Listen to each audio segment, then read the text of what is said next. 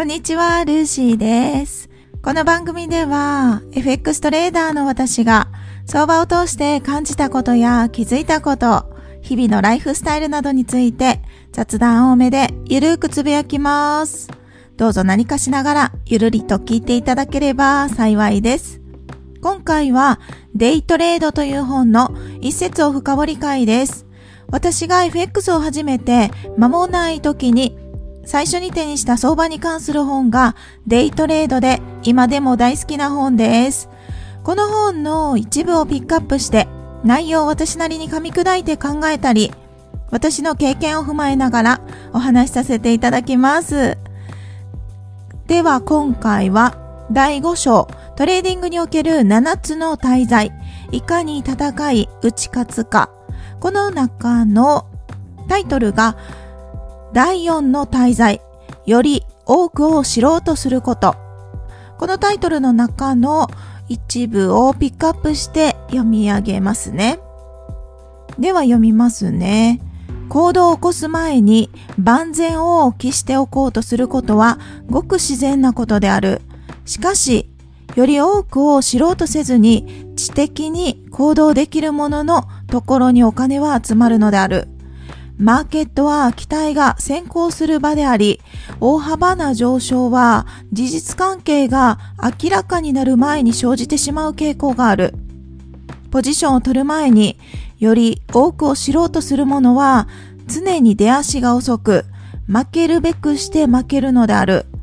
より多くの情報を知ろうとすることにとらわれないトレーダーは自由に行動することができる。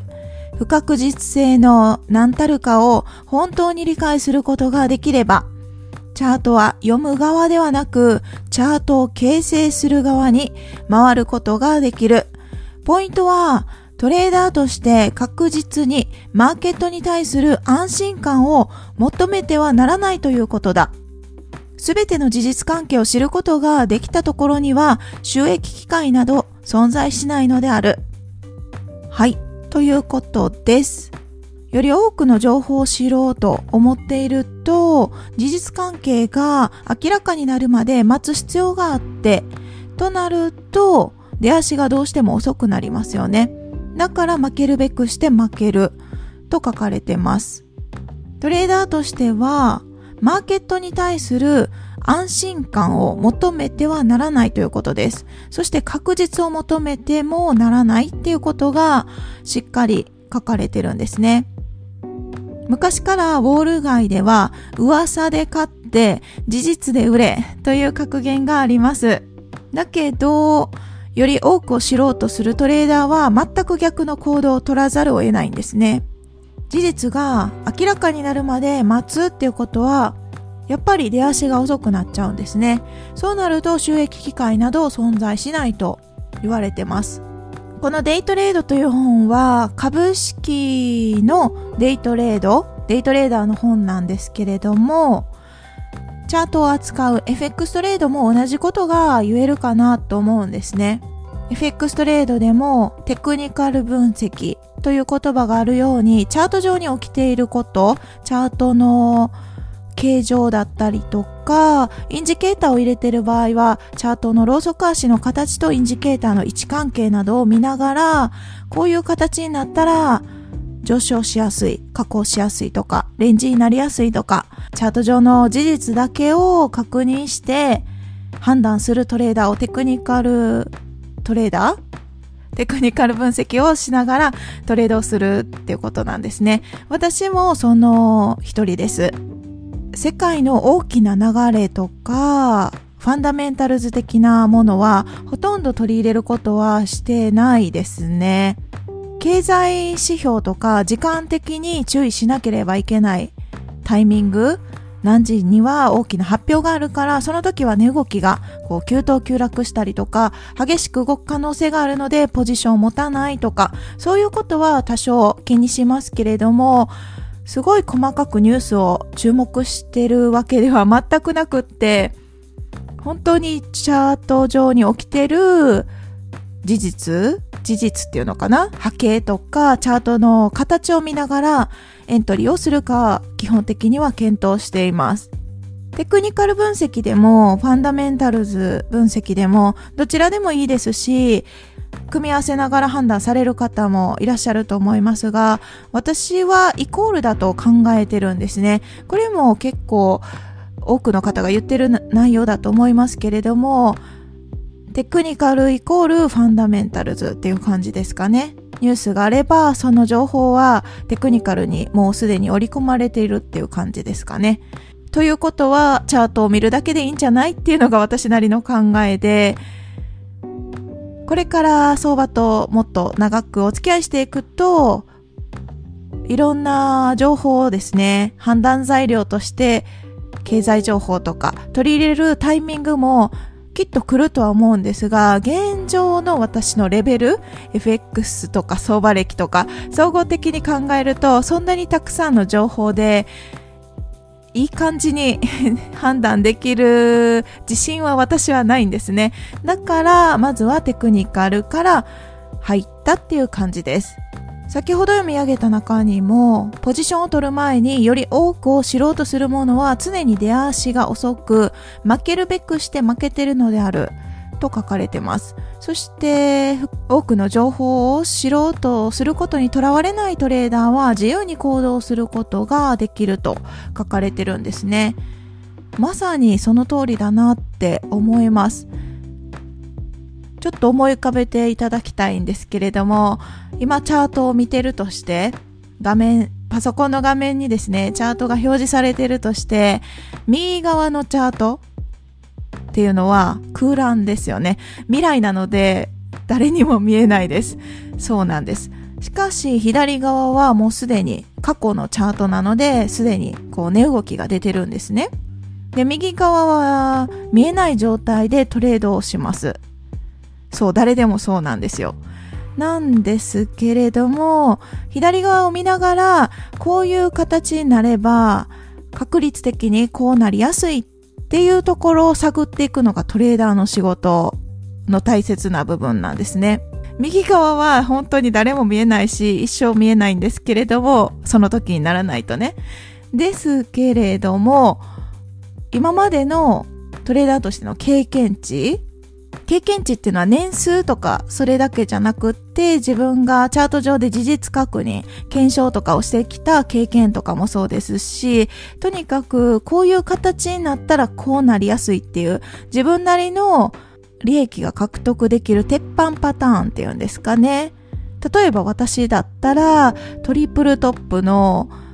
加工とかを狙ったりするのって、その加工する予兆となる場所ですね。そこを探る感じでチャートを見るんですね。そこにそういう形になるまでひたすら待つっていう感じなんですけれども、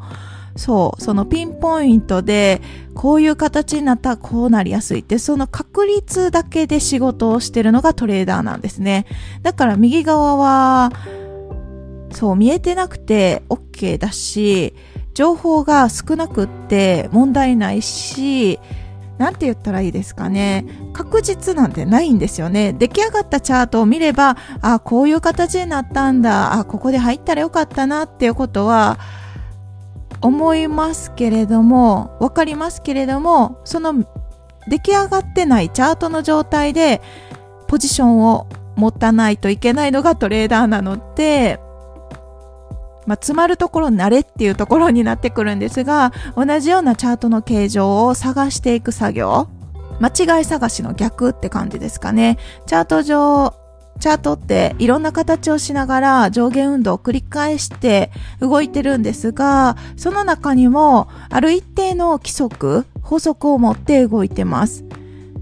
その法則を見つけるって感じですかね。その法則って言っても、もう目新しいものはなくって、何も秘密もなくって、インターネット上ですでに公開されてる情報、過去の先人が見つけられた、例えばダウ理論っていうものとか、私も YouTube で配信させていただいてるんですけれども、トレンドラインとか水平ラインとか基準の線を一段下に割ったら、じゃあ加工する確率は高まるっていうところにかけていくんですね。ポジションを持っていくっていう感じなんですね。言葉で言うと、それだけなんですよね、やってることって。それでも事実が明らかになってからポジションも通ってなったらチャート上の例えばトリプルトップという形がしっかり出てからエントリーを検討するっていう感じになってくるんですね。完全にもうチャートの形が出来上がってからじゃあやっぱり遅いよねって値幅は狙えないよねっていう場合もあるんですよね。だからこういう形になったらこうなりやすいっていうその傾向を探っていくそこが一番大事なのかなと思ったりしてます。右側のと、右側のチャートは本当に願っても一生見えないので、そこにこう思いを馳せてもほぼ意味がなくって、今までの出来上がったた左側のチャートですね。それを参考にしながら、例えば一つ山が登場したそうなると、じゃあ、二つ目の山ができる可能性があるんじゃない？とか、そういうことを想像しながら、イメージしながら、二つ目の山ができそうだったら、ショートエントリーをしようかなとか、そんな感じですかね。トレーダーという仕事は、確率論に基づいて行動をします。こうなったらこうなりやすい。こうなったらこうなりやすい。その傾向を探していく。というのが過去検証だったり事実確認になってくるんですね。あとはリアルトレードで実際トレードをしながら経験を積み上げていく。そこの事実確認をした経験値が積み上がれば積み上がるほどきっとトレードが上手になるっていうことになのかなって私なりには理解してます。未来を予想することは誰もできないです。トレーダーは予言者ではないので、すべての事実が明らかにならないと行動できないっていう思いがあるトレーダーは成功することはありえないですね。チャート上で起きている情報、環境認識ですね。こういう形、上位足がこういう形になってる。そして一時間足がこういう形になって、下位足がこういう形になってる。チャート上に起きてることを事実確認することは非常に大切ですけれども、それ以外の情報はそれほど取り入れなくってもトレーダーとしては問題ないってことなのかなと私なりには理解しています。いろんな情報を知ろうということは、それだけ判断材料が多くなってしまうので、より迷うきっかけになるんじゃないかなと私は思ってるんですね。迷ったら余計どれが本当に自分にとっていいのか、そうじゃないのか、その辺の判断が難しくなっちゃうので、何でもそうですが、物事を難しくするのって、その起きてる事実ではなくって人間自身だったりするんですよね。だから、できるだけシンプルに、あまり情報がなく先入観がない状態で判断をするのが結果良い方向に進むんじゃないかななんて思ったりしてます。はい。ということで今回は第4の滞在、より多くを知ろうとすること、これについて深掘りをさせていただきました。皆さんはこの言葉についてどう考えますか？自分なりに噛み砕いて、今の自分の行動と照らし合わせてみると、スキルアップできるきっかけが見つかるかもしれません。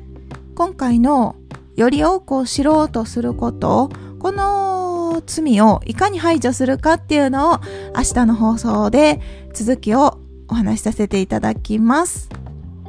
今日はこの辺で終わります。最後まで聞いていただきありがとうございます。今日も皆さんにとって素敵な一日となりますように。それでは次回の配信でお会いしましょう。